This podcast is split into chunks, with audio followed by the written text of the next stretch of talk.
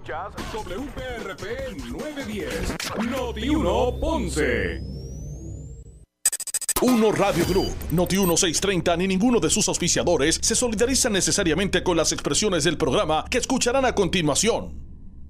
Ponce en Caliente es presentado por Muebles por Menos. La temperatura en Ponce y todo el sur sube en este momento. Noti 1630 presenta Ponce en Caliente con el periodista Luis José Moura. Vamos a ver por aquí. Saludos a todos. Vamos a ver si qué es lo que está ocurriendo por aquí. Saludos a todos y muy buenas tardes. Bienvenidos. Soy Luis Jo- soy Luis José Moura. Esto es Ponce en Caliente. Vamos a ver si podemos escuchar un poquito más alto esto por aquí. Eh, bienvenidos a este espacio de Ponce en Caliente. Soy Luis José Moura. Eh, gracias a todos por su sintonía. Eh, como de costumbre, aquí este espacio donde analizamos los temas de interés general en Puerto Rico, siempre relacionando los mismos con nuestra región.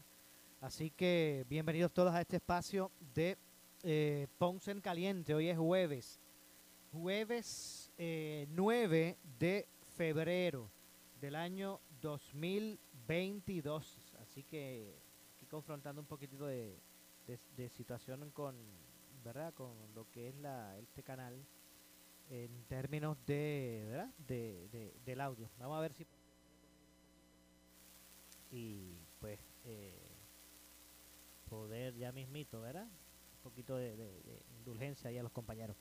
Eh, bueno, eh, a los amigos que nos escuchan. Hoy, como todos los jueves, bueno, primero que todo, bienvenidos a los que nos escuchan a través del 910 AM de Noti 1 en el sur de Puerto Rico, también a los que nos escuchan a través de eh, la frecuencia radial FM, a través del 95.5 de su radio FM. Así que gracias a todos, como de costumbre. Mira, hoy, eh, como todos los jueves, vamos a estar conversando eh, ¿verdad? como parte del análisis de los temas del momento, del día, eh, con el pastor René Pereira Hijo. Ya mismito vamos a entrar, ¿verdad? A, incluir en el análisis aquí al, pastor René Pereira Hijo. Así que gracias a todos, como dije, por su por su sintonía. Ya no sé si me dicen que está por ahí el pastor. Hello. Sí, no, no se me vaya, que lo escucho raro, lo escucho bajito. No se me vaya, un momentito. Vamos a ver lo que tenemos por aquí. Bueno, ahora sí, vamos a ver. Adelante, buenas tardes, pastor. Buenas tardes, saludo Moura y saludo a toda la radio audiencia. Dios me los bendiga. ¿Cómo está todo? ¿Cómo está todo? De la- de- del, del jueves pasado para acá, para hoy. Aquí un poquito de congestión, parece que me ha dado, no sé, alguna gripe o algo, pero estamos bien, gracias a Dios. Entiendo, bueno. Eh, gracias como siempre por estar con nosotros. Eh, y vamos a ver entonces y cuál es el abanico de, de temas en el día de hoy. Por ejemplo, antes de, ¿verdad? De, eh, hay que reseñar en primera instancia, hoy el gobernador hizo una, unas declaraciones al Estado, ¿verdad? Por Washington. Y, y en ese sentido, pues hoy eh, se expresó sobre varios temas. Por ejemplo, el gobernador dice, pastor, que no necesariamente va a aumentar el pago de energía eléctrica por el cargo este de 19 eh, dólares aprobado por la Junta de, de Control Fiscal. Y es que Pedro Pierluis insistió que no necesariamente habrá un aumento en la factura de energía eléctrica como consecuencia del cargo heredado de 19 dólares que aprobó la Junta de, de Control Fiscal en el plan de ajuste de la Autoridad de Energía Eléctrica. Eh, cabe señalar que eh, se anticipa que como resultado de la alianza público-privada para los efectos de generación, así como para la eh, como lo que es la, ¿verdad? la transición a la generación a energías renovables, pues los costos de, de la energi- de energía eléctrica se proyectan que se reduzcan, ¿verdad? Por lo cual no necesariamente esta reestructuración iría eh, o traería como resultado un aumento en, lo- en los costos de la energía, pero ¿cómo ve, cómo ve usted todo este asunto? Bueno, tú sabes, Mora, que yo soy, ¿verdad? Un hombre de fe, pero mi fe es en el Señor y en las promesas de Dios. Cuando se trata, cuando se trata de cosas como esta, eh, yo tengo que ver para creer. O sea, ¿a qué me refiero? Eh, ¿Quién va a absorber entonces ese aumento? ¿Quién lo va a absorber? ¿La, este, la autoridad? Bueno, que ya prácticamente, ¿no, ¿verdad? Este, está fuera de todo. ¿Quién lo va a absorber? Luma. ¿Quién lo va a absorber? La otra, este, la, otra eh, eh, compañía, ¿no? Que se hace cargo ahora de, la generación. ¿Sabe? Por algún lado, por algún lado usted tiene que asumir eso. Y, y aquí la experiencia que hemos tenido eh, constantemente es que quien termina asumiendo eh, lo, ¿verdad? los costos de, estas, de estos cargos que se imponen es el, los abonados, el pueblo. Así que, de, eh, que, bueno, eh, quisiera tener la suficiente fe para creer lo que el gobernador está diciendo, pero yo como, como abonado que soy también, ¿verdad? Y cliente, yo quiero verlo, yo quiero ver eh, si es verdad que eso va a ser así.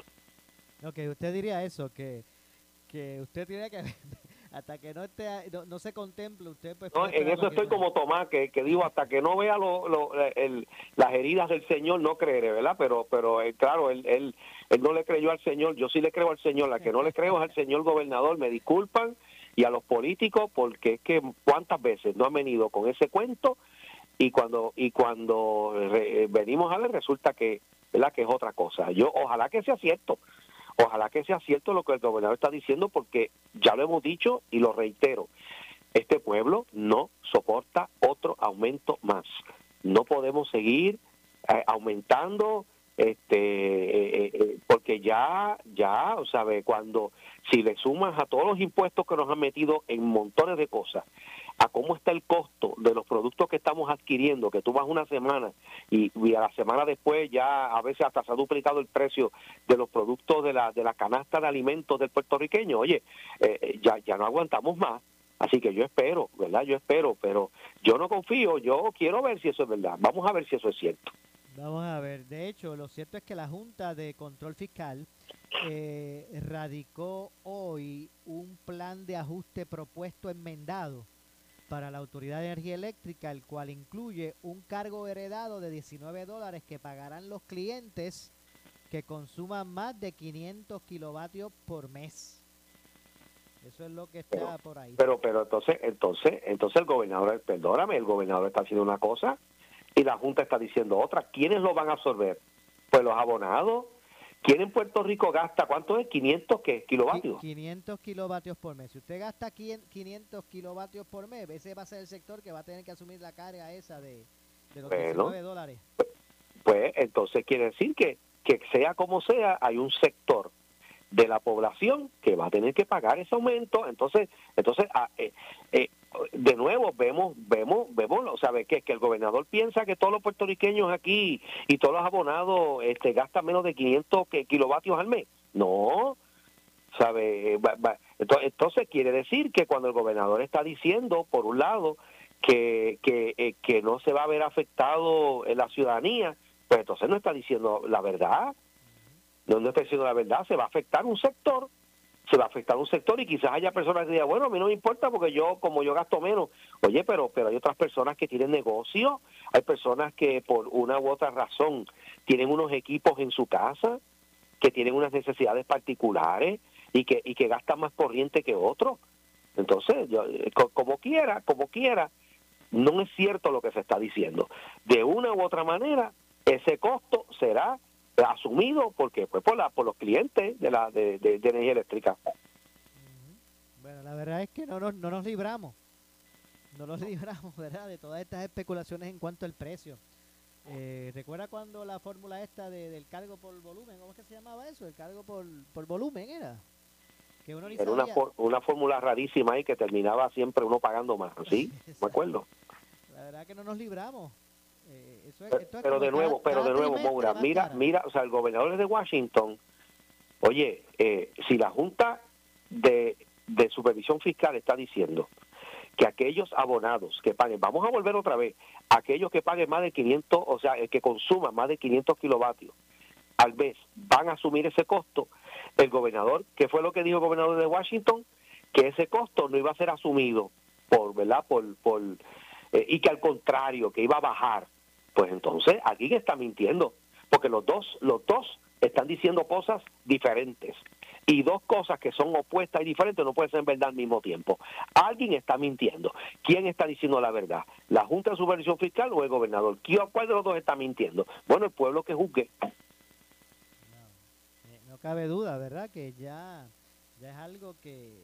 Porque, porque precisamente lo que se espera las expectativas que la gente tiene es que eh, Genera aseguró que ellos van a buscar bajar los costos de generación de energía, eh, dando poco a poco también esa transición a, gas natural y estas otras alternativas renovables. Eh, y, la gente pues lo que espera es que pues entonces ese cambio que traigas, pues, ¿verdad? Pues esos ahorros, ¿a dónde vayan? Pues a, a, la reducción de tarifas, eso es lo que la gente tiene, la expectativa que se tiene, no es, no es que no es que sea lo contrario. Bueno, y, y obviamente si hay algo que, ¿verdad?, que, que puede ayudarnos y es si hay una baja en el, en el petróleo, que dicho sea de paso, es curioso que según lo que hemos visto, está bajando, no está bajando de manera abrupta, pero sí está habiendo una reducción del costo del barril de petróleo, pero tampoco estamos viendo eso reflejado. Sí ha habido algunos, algunos otros chavitos que ha bajado de la bomba de gasolina, pero uno se pregunta, ¿sabe cómo, cómo es eso? Yo me hago esa pregunta, ¿por qué cuando sube el costo del barril de petróleo se disparan los precios cuando uno va a echar gasolina, lo que, lo que refleja en la bomba, pero cuando baja, como que no baja, entonces, sube bien rápido, pero pero baja a cuenta gota. Entonces tú te das cuenta, ¿verdad? Que aquí, obviamente, eh, aquí que termina perdiendo es el consumidor siempre y eso y eso es algo verdad que, que, lo hemos visto reiteradamente. Bueno vamos a ver lo que ocurre con relación a todo esto. Bueno este ayer el alcalde de Villalba esto verdad están buscando por ahí posicionarse los, los, candidatos. ¿qué le ha parecido esta dinámica en el año pre preelectoral verdad de los partidos las primarias la, la, verdad los, la, eh, las puestas a disposición de muchos bueno, el Partido Popular sin duda se enfrenta a una elección importante. El Partido Popular está en franco deterioro, eh, está pasando por una de tal vez su peor crisis en la historia desde que ese, ese partido fue fundado por Muñoz Marín, ¿verdad? Para allá, para el treinta y pico, cuarenta. Eh, un Partido Popular que, que se ha visto erosionada su base, que ha perdido su norte ideológico, eh, un partido pues que, se está jugando la vida, podemos decir, para estas próximas elecciones, eh, dicho también por, por figuras importantes de esa colectividad. Entonces, pues ahora hay cuatro candidatos, eh, pues por lo que yo he visto, ¿verdad? Hay algunos, eh, yo, yo creo que de, es interesante que dos de ellos son de una línea más de centro, más conservadora, y dos de ellos son de una línea más, más liberal de izquierda.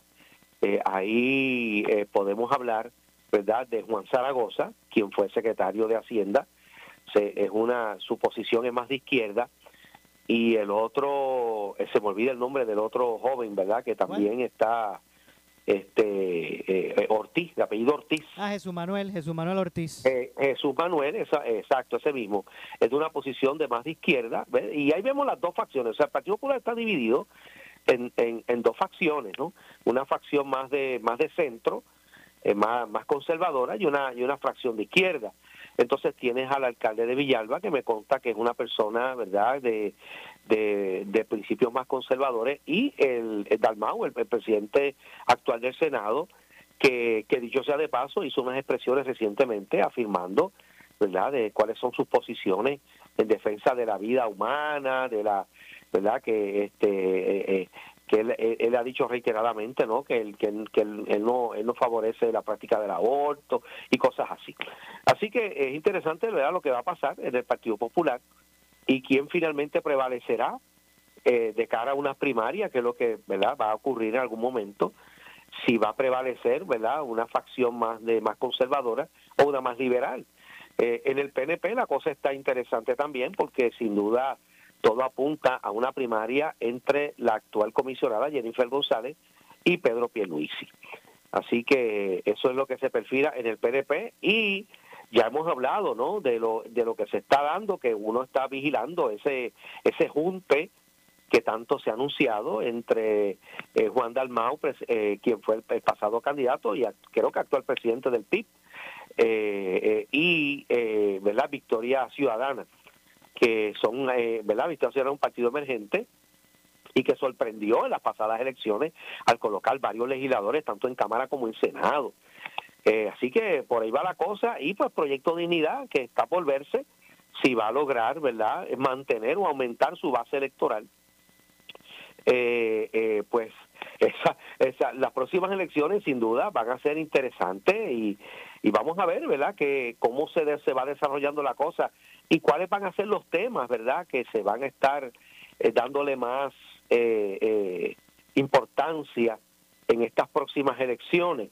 Yo creo que Puerto Rico está sigue pasando Moura por, por momentos muy difíciles en todos los aspectos. Yo creo que seguimos con unos serios problemas en la economía, eh, yo no veo cómo aquí realmente se está eh, trabajando para, para ver de qué manera en Puerto Rico se hace una planificación para mejorar verdad nuestra nuestra situación económica eh, los empleos la inversión eso eso es algo que verdad que, que, que uno le preocupa que uno, uno no ve propuestas realmente propuestas claras y propuestas definidas de hacia dónde vamos.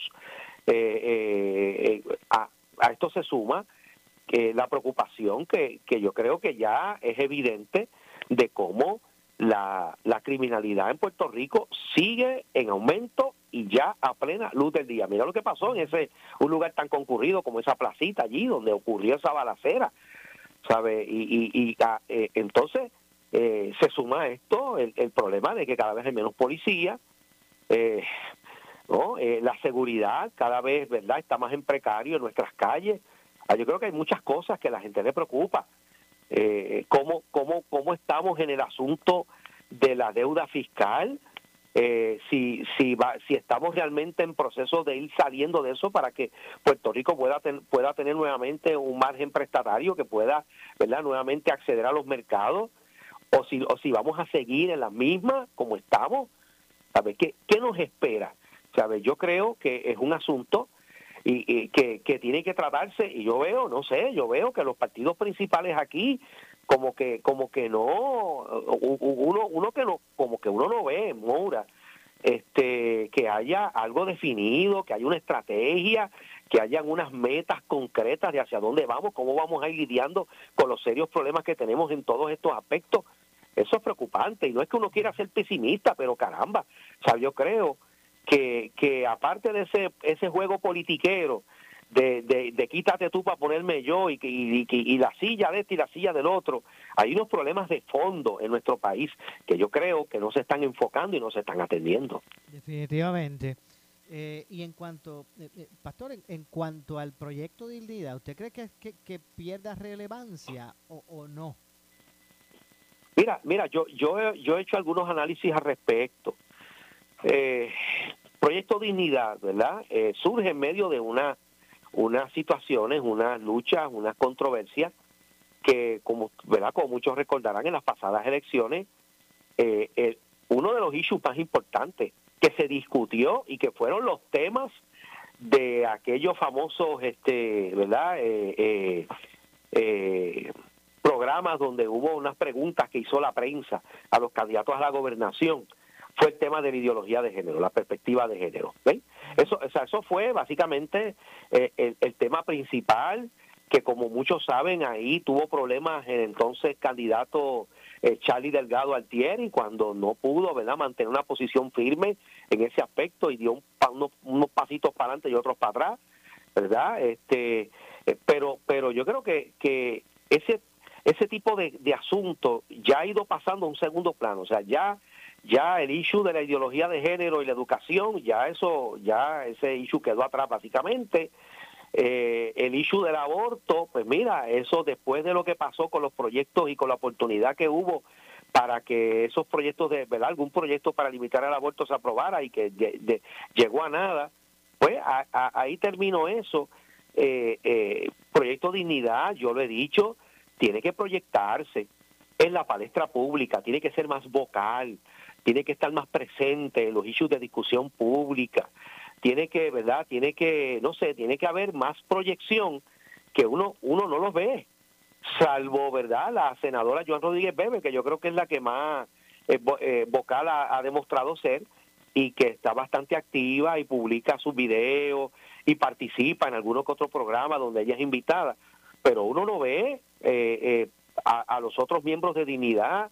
Yo lo he dicho muchas veces, a veces uno no ve como, como en un momento dado uno lo vio, ¿verdad? El doctor César Vázquez más presente en programas de análisis y donde se le hacían preguntas y así por el estilo, ¿verdad? Es este pues eh, todas esas cosas y Proyecto Dignidad no, ¿verdad? Este se queda siendo un partido donde los issues que, que va a tratar son los issues que tienen que ver con la con la cuestión de la verdad de la ideología de género de la o de la agenda LGBT o la cuestión del aborto que son issues importantes ¿eh?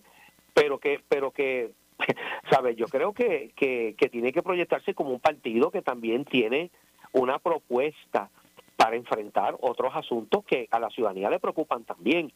Y yo creo y yo creo verdad que es importante que el proyecto Dignidad se, se, se perfile de esa manera y que esté de nuevo más presente sea más vocal eh, porque a veces uno verdad pues digo Maura eh, eh, tú y yo estamos aquí verdad en, en este medio y, y llevamos años en esto tú llevas muchos años entrevistando y yo creo que yo creo que verdad y, obviamente tú eres el que me preguntas a mí pero pero yo te podría también preguntar preguntar a ti sabes si si si tú no te has dado cuenta de esa deficiencia porque yo la he visto eh, eh sabe como como que hay una ausencia en el en el debate público de, de la figura de proyecto dignidad en issues que son importantes. No sé cómo tú lo ves.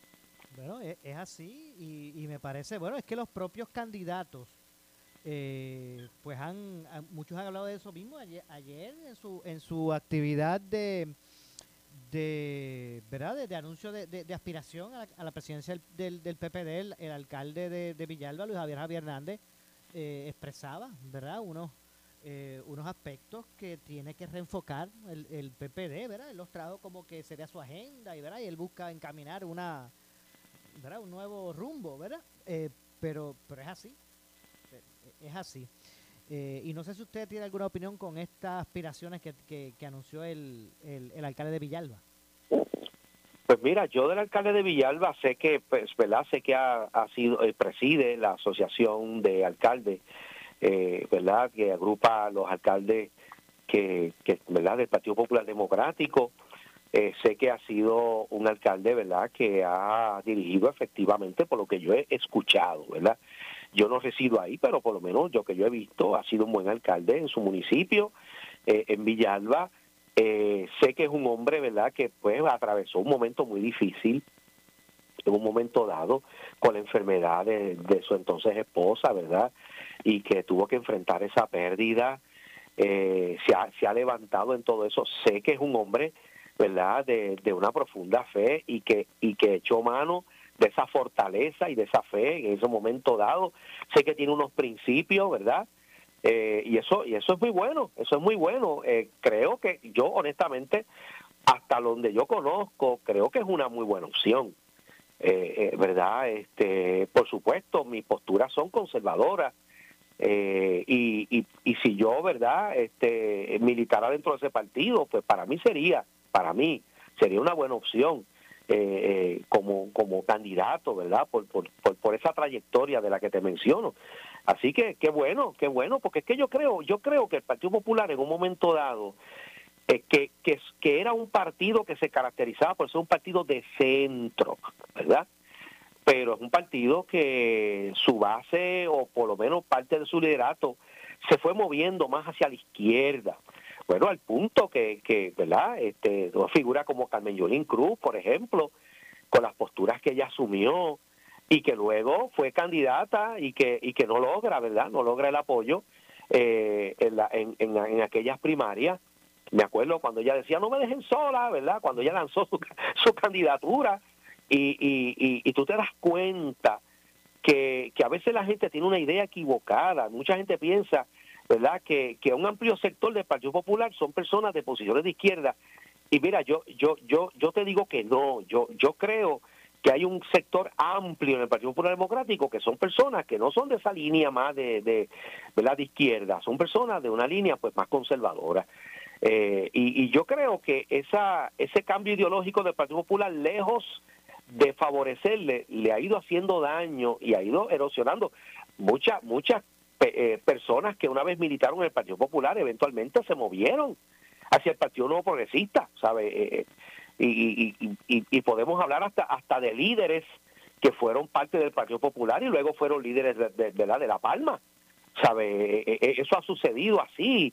Uno de ellos fue Jorge de Castrofón, yo me acuerdo, ¿verdad? Este y pues nada, yo creo que el Partido Popular tiene que tiene que, ¿verdad? Este si si quiere perfilarse como un partido eh, que sea una opción para las próximas elecciones, tiene que hacer muchos ajustes y tiene que enfocarse hacia dónde es que va esa colectividad, ¿verdad? Y retomar ese discurso de justicia social eh, que fue eh, la base, ¿verdad? Con que ese partido comenzó. Eh, y, y, yo creo que yo creo que, que, eso es importante que el Partido Popular si quiere de nuevo verdad ser un partido que tenga relevancia eh, a, de cara al futuro, pues tiene que trabajar con todas esas cosas. Y en el otro lado, Pastor, ¿cómo lo ve en el caso del PNP? Pues mira, el PNP eh, quizás en ese aspecto ideológico no tiene tanto problema porque básicamente, ¿verdad? Es un partido que sigue enfocado en su lucha a favor de la estadidad, aunque hemos visto, ¿verdad? Que, no sé, Maura, no sé, pero eh, yo creo que es obvio que no hay el ambiente en los Estados Unidos para, para eh, adelantar. Yo creo que hay una resistencia en ambos partidos. En ambos partidos hay una resistencia, eh, partidos, estoy hablando de, ¿verdad?, tanto el demócrata como el republicano en los Estados Unidos, a que Puerto Rico eventualmente sea admitido, y hay muchas razones para eso que uno tiene que entender, ¿verdad? Pero en términos de liderato, mira, el PNP en un momento dado tuvo también su, su movimiento hacia ese sector eh, demócrata bien liberal, eh, que fue lo que causó, y ese análisis lo hemos hecho anteriormente aquí, ¿sabe? oye, ¿de dónde surge el proyecto de dignidad? Bueno, una gran tajada de la de los que hoy día, ¿verdad? O los que e, eventualmente formaron Proyecto de Dignidad, fueron personas que militaron dentro del Partido No Progresista, que en un momento dado, ¿verdad? Bajo Fortuño y otros otros gobernadores, era un partido conservador, donde muchas personas, incluso gente de fe, ¿verdad? Votaba por ese partido porque era el que más posturas conservadoras, pro familia, en su plataforma tenía. Eso cambió y sabemos lo que sucedió y eso eso hizo el que el que mucha gente se disgustara. Mucha gente se disgustara y buscaran otra opción, ¿verdad? Para para canalizar sus inquietudes y ahí surge Proyecto Dignidad que no obviamente no todos vienen del Partido Nuevo Progresista, pero pues, Mora, yo, ¿sabe? Yo sé lo que estoy diciendo porque yo he estado ahí, ¿ok? Y, y la inmensa mayoría de la gente que está en Proyecto de Dignidad era gente que votaba por el PNP, ¿ok? Entonces, entonces eh, eh, parece que mucha gente no entiende que Puerto Rico es un país donde la mayoría de la gente es predominantemente conservadora en ciertos issues y ciertos asuntos en particular. ¿eh? Y cuando tú dejas los espacios vacíos, y eso en política es un axioma, cuando tú dejas los espacios vacíos, otro va a ocupar ese espacio. Y eso es lo que ha estado pasando. La, la, la pregunta es, ¿volverán muchos de esos electores de dignidad a reincorporarse al Partido Nuevo Progresista? Pues yo no sé. Yo no sé porque aquí yo sé que hay una preocupación de ese junte y eso lo van a utilizar eh, hábilmente especialmente las, eh, los estrategas del PNP, para decir la única manera de parar el que aquí en Puerto Rico se, se materialice este junte y tengamos entonces un, gobierno predominantemente de izquierda, socialista en Puerto Rico, el único que puede parar eso es el Partido Progresista. Y esa va a ser la estrategia que van a utilizar. Y de nuevo, si Proyecto Dignidad, ¿verdad?, no, este, no, no hace los ajustes que tiene que hacer, pues, pues eso, créeme que las campañas de miedo son efectivas. Entiendo. Bueno, tengo que hacer la pausa. Eh, eh, Pastor, regresamos de inmediato. Soy Luis José Moura, esto es Ponce en Caliente. En breve le echamos más leña al fuego en Ponce en Caliente por Notiuno 910. Todo 25 de febrero en el restaurante Tierra del Fuego en Atorrey de 4 a 6 de la tarde. Incluirá aperitivo, plato principal, postre y vino de un menú especial. Nada que comprar para participar. Ganadores deben ser mayores de 18 años. Cada año iHeartRadio dedica una noche para celebrar las canciones y los artistas que has escuchado durante los pasados 12 meses. Lunes 27 de marzo en Los Ángeles. iHeartRadio.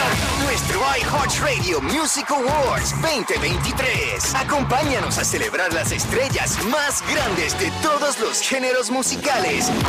Los nominados para Canción del Año en la categoría Reggaetón Pop Latino. Mami, de Becky G y Carol G. Me Porto Bien, de Bad Bunny y Chencho. Encuentra la lista completa de los nominados ahora en iHeartRadio.com, Diagonal Awards. Pronto revelaremos las actuaciones en vivo de superestrellas y las colaboraciones únicas en vivo. El conteo regresivo ya comenzó para nuestro iHeartRadio Music Awards 2023. Comienza a votar por tus favoritos en iHeartRadio.com Diagonal Awards. Ven hoy a Honda de Ponce y disfruta los grandes ahorros en el Honda Restart. Móntate en el impresionante Accord Sport o la CRV SE por 419 al mes. La espaciosa Pilot Sport o la Passport XL pueden ser tuya por solo 586 mensual. Todos incluyen el Honda Gold Program con mantenimiento de aceite y filtro gratis por 5 años o 60 mil millas. Llegó el momento de estrenar tu Honda. Llama al 419-1119. Honda de Ponce, una división de Bella Group. Ponce Bypass Barrio Pámpanos. Pensionados, sé de los primeros en solicitar el crédito por trabajo y puedes recibir más de 1.500 dólares. Llama ahora a ABT Accounting 787-988-3835.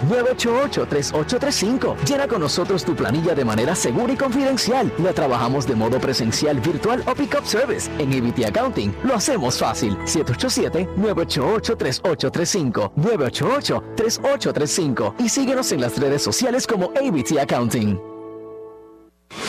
No esperes a quedarte sin luz. No dejes que se apague tu tranquilidad. Enciéndela con EcoFlow de Power Solar. EcoFlow es sistema solar portátil ideal para apartamentos porque no emite gases, es fácil de manejar y guardar. Y lo mejor de todo, la recargas con su propio panel solar o en una toma de electricidad en solo una hora. Además, puedes monitorearla desde tu celular. EcoFlow, consigue la tuya. Llama hoy al 787-331-1000 y mantente energizado con la EcoFlow de Power Solar. ¿Qué buscas? ¿Muebles en series o matres? Muebles por menos lo tienes sin necesidad de crédito y pagos mensuales bajitos. Una gran cantidad de mercancía lista para entrega inmediata. Gabinetes en PVC, alacena y barras para que tu cocina se vea nítida. Además, salas, cuartos y comedores a precios que le gustan a tu bolsillo. Échale un vistazo a lo nuevo en Muebles por menos. Salinas, Villalba y Ponce. Carretera 14 frente al cementerio. Visita su página de internet. Te garantizamos que ninguno es igual. Nuevo Barbecue Slaw Sandwich en Churches. Filete de pechuga empanado al momento. Rica salsa barbecue, arriba y abajo de la pechuga. Crujiente coleslaw con trozos de zanahoria y ricos pepinillos. Así es el nuevo Barbecue Slaw Sandwich. Ninguno es igual. Ahora en combo, solo $5.99. En Churches. Escucha la voz de tu corazón, esa que siempre te dice todo va a salir mejor. Con mente positiva, muy lejos llegarás. Así que echa para adelante que tú lo lograrás. Escucha la voz de tu corazón, esa que siempre te dice todo va a salir mejor. Alianza para un Puerto Rico sin drogas. Somos Noti 1630. Noti 1630. Primera fiscalizando. En breve le echamos más leña al fuego en Ponce en Caliente por Noti 1910. ¿Qué buscas? ¿Muebles en seres o matres? Muebles por menos lo tienes sin necesidad de crédito y pagos mensuales bajitos. Una gran cantidad de mercancía lista para entrega inmediata. Gabinetes en PVC, alacena y barras para que tu cocina se vea nítida. Además, salas, cuartos y comedores a precios que le gustan a tu bolsillo. Échale un vistazo a lo nuevo en Muebles por menos. Salinas, Villalba y Ponce, carretera 14 frente al cementerio. Visita su página de internet. El área sur está que quema. Continuamos con Luis José Moura y Ponce en Caliente por el 910 de tu radio.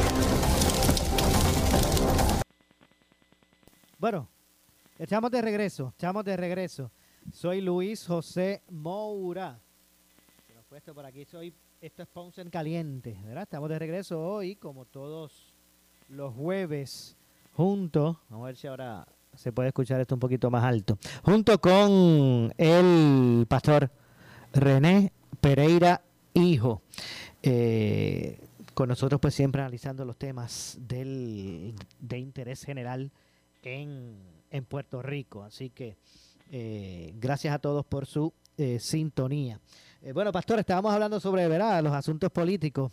eh, y bueno, eh, sigue la sigue la situación con relación a, a- a eso. Y ahora oiga antes antes este a- a- a- a- eh, hacían alusión a la separación de iglesia de estado y estado pero ahora todos los políticos quieren reunirse con los, los líderes de fe eh, lo- lo- la- la- las iglesias y, y- quieren este verdad este eh, buscar comprometerse Eso es para que tú veas, ¿verdad?, que ese argumento, la separación de y Estado, lo utilizan a conveniencia, porque en días pasados, eh, precisamente Juan Dalmau del PIB estuvo en el Seminario Evangélico de Puerto Rico, allí reunido con, con este, personas de la comunidad de fe, allí en ese seminario que está allí cerca de la UPR, de hecho, allí en Río Piedra, se encuentra ese seminario pues, que, que es donde verdad preparan líderes y pastores eh, eh, verdad este, de distintas denominaciones.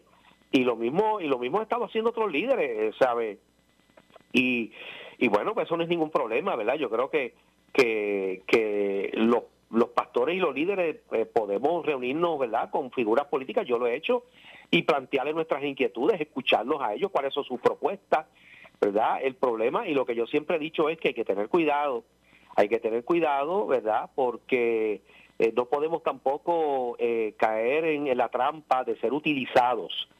Eh, una cosa es que uno reunirse con un candidato porque uno quiere, ¿verdad?, plantear unas preocupaciones y quiere escuchar lo que ese candidato piensa sobre ciertos asuntos que, que a nosotros nos atañen o nos preocupan porque somos parte de la sociedad. Y otra cosa es convertirnos, ¿verdad?, en, en, en, en personas que, que, que somos objeto de manipulación por parte de los políticos. O sea, eh, hay que tener cuidado con eso. Pero sí, definitivamente, y mira, eso pone en evidencia, Moura, de que ya es una realidad que nadie puede negar, que el sector de fe es un, es- representa un, una, un sector importante que tiene unas inquietudes en particular y que, y que, y que ha aprendido a canalizar su voto de acuerdo a esas inquietudes y a esas preocupaciones, ¿no? Así que eh, eso eso es bueno por un lado, porque tú sabes que en un momento dado se había la, esta esta concepción, ¿no? De que tú tenías que dejar fuera los asuntos de fe, de todos estos asuntos y de no, no, no. Yo creo que yo creo que si algo hemos aprendido en el camino, los verdad, las personas de fe, los creyentes, es que tenemos pleno derecho como cualquier ciudadano de exigirle a nuestros candidatos eh, que saber cuáles son sus posturas sobre ciertos asuntos que a nosotros nos preocupan. Así que eh, eso es bueno, ¿verdad? Pero hay que hay que estar pendiente eh, de no de no ser utilizados, ¿no?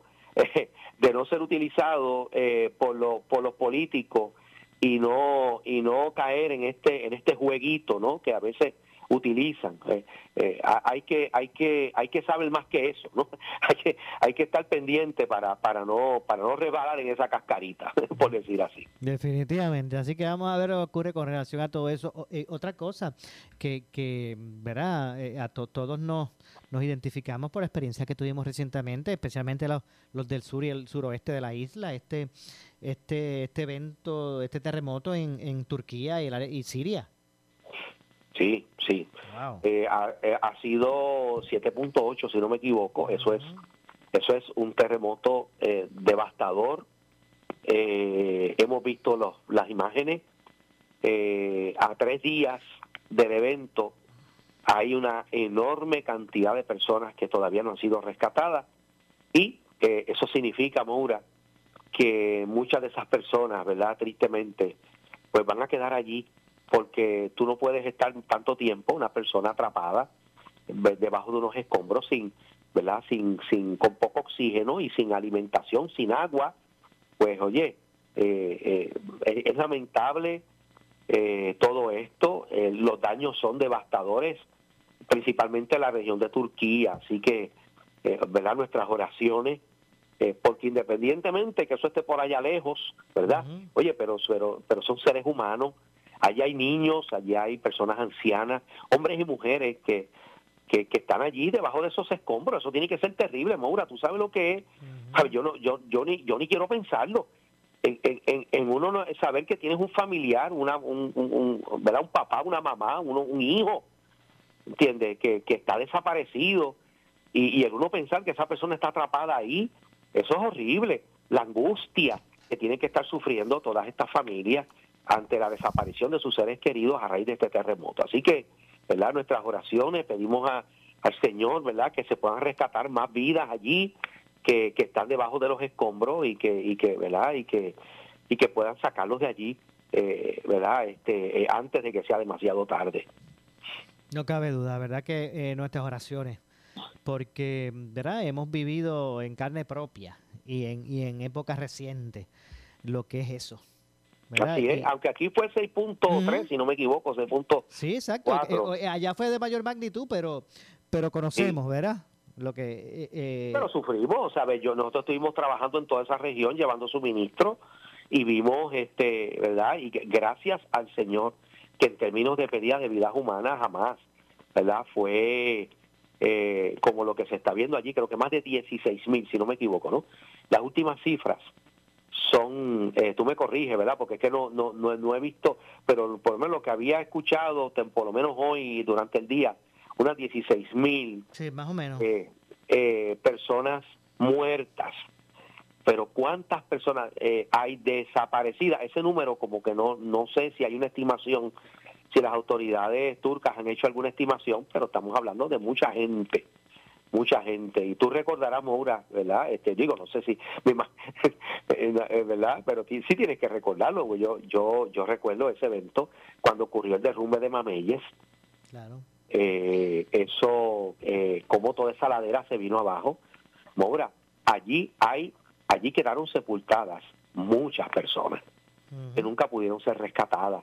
Y yo recuerdo, ¿verdad? Porque para ese tiempo yo trabajaba en la defensa, o sea, este, fui voluntario de la defensa civil estatal y, y fui a, y, fui al lugar, ¿verdad? Y, y, y, tú sentías el mal olor a putrefacción. Eh, y, y llegaron eh, brigadas aquí de rescate con perros que están amaestrados para eso, pero aún así hubo muchas personas que no pudieron nunca ser rescatadas entre los escombros y allí creo que hay un memorial, ¿verdad? El día de hoy, eh, de- allí en, en ese sector, eh, porque muchas personas nunca nunca se dio con su paradero, nunca. Nunca, es correcto. Muchas personas quedaron sepultadas, ¿verdad? En ese eh, y de hecho y, en e- y también ese día también hay que también, ¿verdad? También hay que recordar lo que fueron las muertes en el área de las batatas en el Tuque ese mismo día por las lluvias y las inundaciones. Eh, ¿verdad? Hubo unas personas, ¿verdad? Que, que, que esas corrientes eh, se llevaron y, y- y pe- perecieron ahogadas. También el área de las batatas en el Tuque. Sí, sí, sí. Así que, y pues eh, tenemos que entender, ¿verdad? Que pues que estamos en un mundo donde eventos de esa naturaleza, eh, pues pueden ocurrir en cualquier momento. Nosotros lo hemos vivido, hemos vivido ya. Oye, eh, yo yo estaba yo estaba haciendo memoria, Maura, de, de pues de que vivimos mucho tiempo, ¿verdad? Desde, desde mi niñez, en mi caso particular, ¿verdad? Tú eres más joven que yo, pero en el caso, yo soy de, menudo para acá. Eh, pero, pero, pero yo recuerdo no haber vivido un huracán hasta el 1900. Creo que eh, eh, el primero que experimenté fue en el noven, creo que fue en el 94, 95, que fue Hortensia, que no fue tan fuerte. Pero luego en el 98 vino George. Yo no, eh, Hugo no se sintió este, acá en el área sur, pero sí hizo mucho daño eh, en el área norte y, noreste de Puerto Rico. Pero Puerto Rico no experimentaba un huracán eh, tan devastador como María, que fue en el 2017, por mucho tiempo, ¿sabes? Por mucho tiempo. Así que vivimos mucho tiempo donde no hubo en Puerto Rico ni terremoto, porque el último terremoto devastador fue en 1918. Y, yo, y, y, y ya eh, la gente que vivió eso, la mayoría ya no están aquí. ¿eh? Entonces, eh, eso, por mucho tiempo nosotros pues como que no veíamos esas cosas lejanas, pero como tú bien dices, oye, lo hemos vivido en tan poco tiempo, todos estos fenómenos, casi uno detrás del otro, y eso pues uno uno entiende verdad por, por lo que pasa en estos estos pueblos cuando ocurren situaciones como esta de, verdad que sí. Y, y, me, y uno se debe replantear pastor eh, finalmente verdad lo que es la, la, la, la planificación estos códigos de construcción.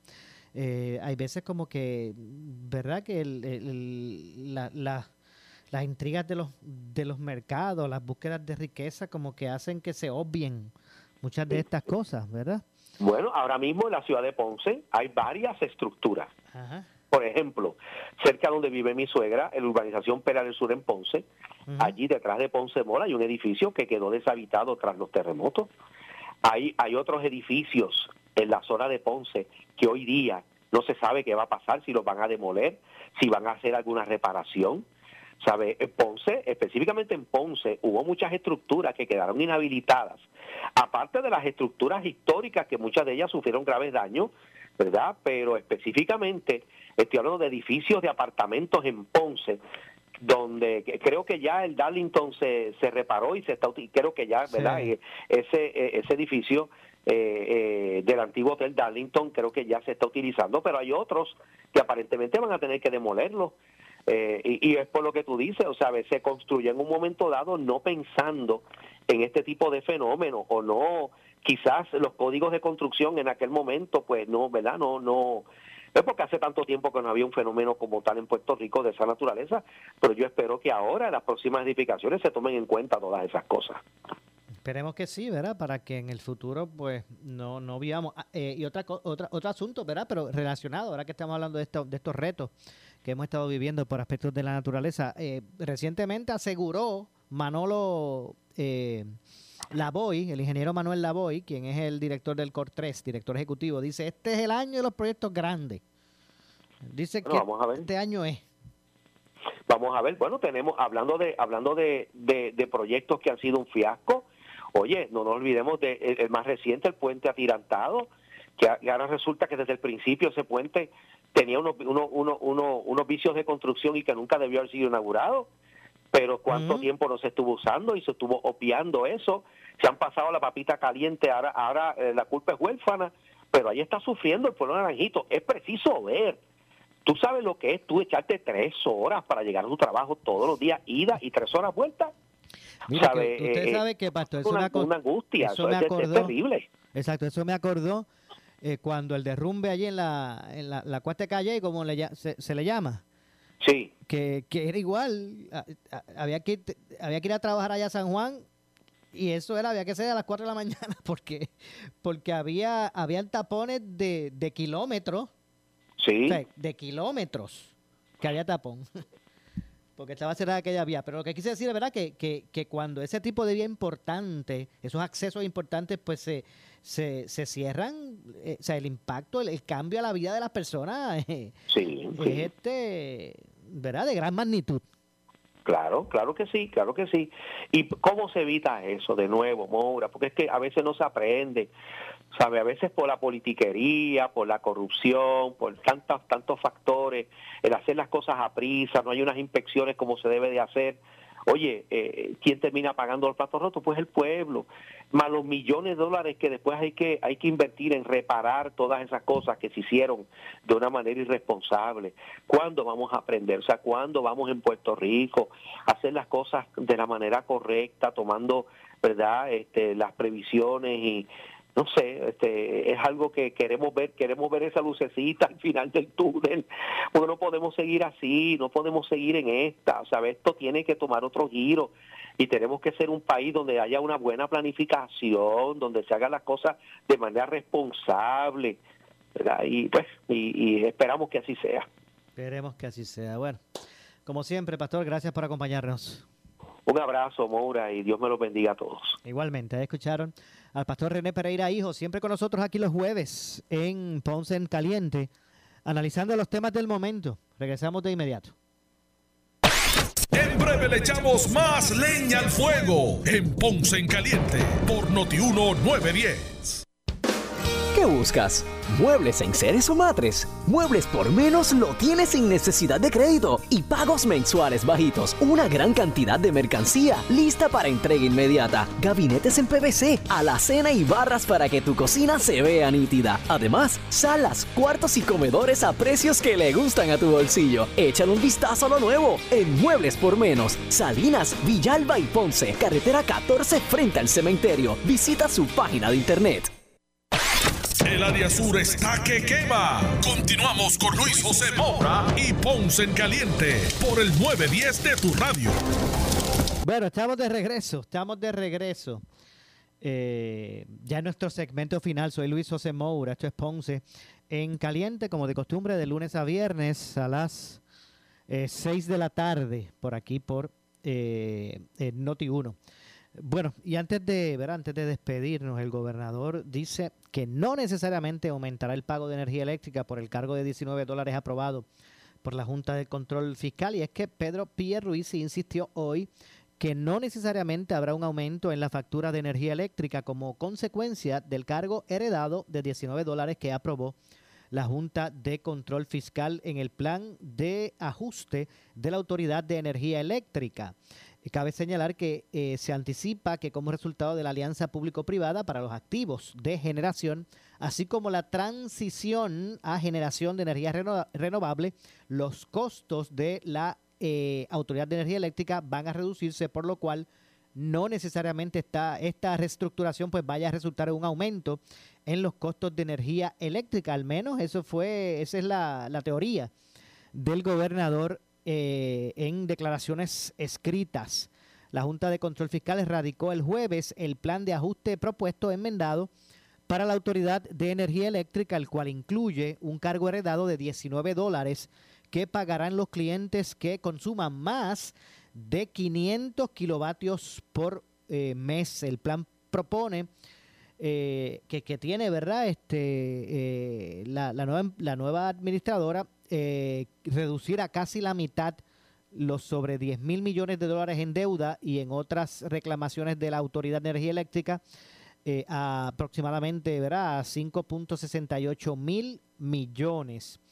La deuda se pagaría a través de un cargo híbrido que consiste en una tarifa fija de conexión y un cargo bulométrico que se añadiría a las facturas de energía eléctrica de los clientes de la autoridad según su cantidad de consumo eléctrico. El cargo heredado propuesto de la Autoridad de Energía Eléctrica está sujeto a la aprobación del negociado de energía de Puerto Rico, negociado que pudiera no aplicar el cargo eh, heredado de la autoridad tal y como se describe, ¿verdad? En el plan, sin embargo, las tarifas de la Autoridad de Energía Eléctrica deben cumplir con sus obligaciones sobre la deuda reducida. el cargo eh, heredado estimado de energía eléctrica está, eh, o para los clientes que actualmente no se benefician de tarifas eléctricas eh, subsidiadas, sería un promedio alrededor de 19 dólares al mes el cargo heredado de la Autoridad de Energía Eléctrica. Y le ponen heredado, ¿verdad? Eso se oye como que no es mi culpa. Eh, excluiría a los clientes residenciales con bajos ingresos que cualifiquen del cargo por conexión y del cargo por kilovatio hora hasta 500 kilovatios por hora por mes. Así que bueno, más adelante vamos a estar eh, ampliando sobre este particular. De hecho, eh, la Junta de Control Fiscal radicó eh, como dije, ¿verdad? Eh, eh, hoy el plan de ajuste propuesto enmendado para la Autoridad de Energía Eléctrica y pues ahí que se establece, ¿verdad? Toda esta situación esto del cargo heredado y se ha y se abre, ¿verdad? Se abrió el espacio para eh, la controversia. Un aspecto, ¿verdad? Antes de, bueno, ya lamentablemente me indican que ya no nos resta tiempo para más. Bueno, pues yo regreso mañana, como de costumbre, aquí en Ponce en Caliente. Eh, soy Luis José Moura, me despido. Usted, amigo, amiga, no se retire, ya que tras la pausa el compañero Luis Enrique Falú y su programa. Así que tengan todos buenas noches. Ponce en Caliente fue traído a ustedes por Muebles por Menos. Esta es la estación de Ferdinand Pérez, WPRP 910 AM, W238DH 95.5 FM en Ponce, WNO 630 AM, San Juan, Noti 1 630. Primera fiscalizando. Uno Radio Group, Noti 1630 ni ninguno de sus auspiciadores se solidarizan necesariamente con las expresiones del programa que escucharán a continuación.